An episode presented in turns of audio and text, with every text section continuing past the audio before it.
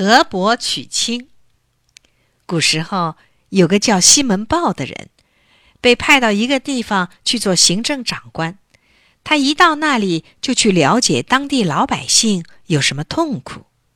老人们说，这最痛苦的事就是给河伯娶亲，弄得老百姓提心吊胆，谁家有姑娘，谁家要遭殃。原来这地方常常闹水灾。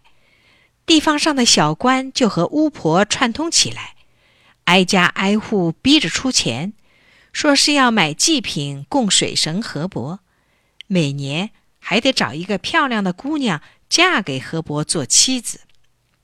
其实呢，就是把姑娘沉到河里去淹死。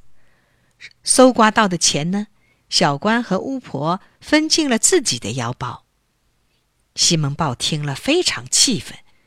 就对他们说：“到河伯娶亲的那天，请一定通知我，我要看看河伯究竟是怎么娶亲的。”河伯娶亲的日子到了，河岸上摆着贡品，地方上的官儿们和装神弄鬼的巫婆全来了。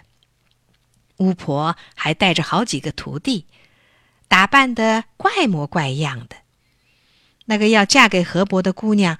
正坐在轿子里哭哭啼啼的，他的父母和乡亲们跟在后面，哭声连天。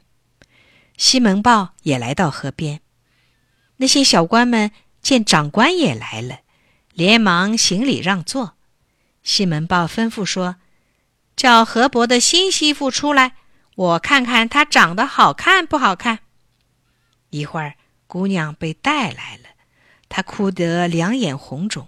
吓得全身发抖，脸色苍白。西门豹很替他难过，挥挥手说：“你不行，回去吧。”他转身对巫婆说：“你怎么找了这么丑的丫头？太不像话了！麻烦你去告诉河伯一声，等找到漂亮姑娘再嫁过去。”说完，他一挥手，就让随从把巫婆抬起来。扔到河里去了。旁边的人都吓坏了。过了一会儿，西门豹对周围的人说：“这巫婆怎么不回来了？派个徒弟去找找她吧。”手下人立即又把一个徒弟扔到河里去了。站在旁边的人都吓得发抖了。再过了一会儿，西门豹又说：“怎么还不见回来？”便下令小官去找。又把那个小官扔下了河，还不见人上来。西门豹又问了，这一下子那些干坏事的家伙都吓坏了，一个个跪在地上，连连磕头，求长官饶命。从此以后，再也没有人敢提给河伯娶亲了。西门豹带领老百姓挖通河道，修筑堤坝，治好了当地的水灾。至今，人们还纪念他呢。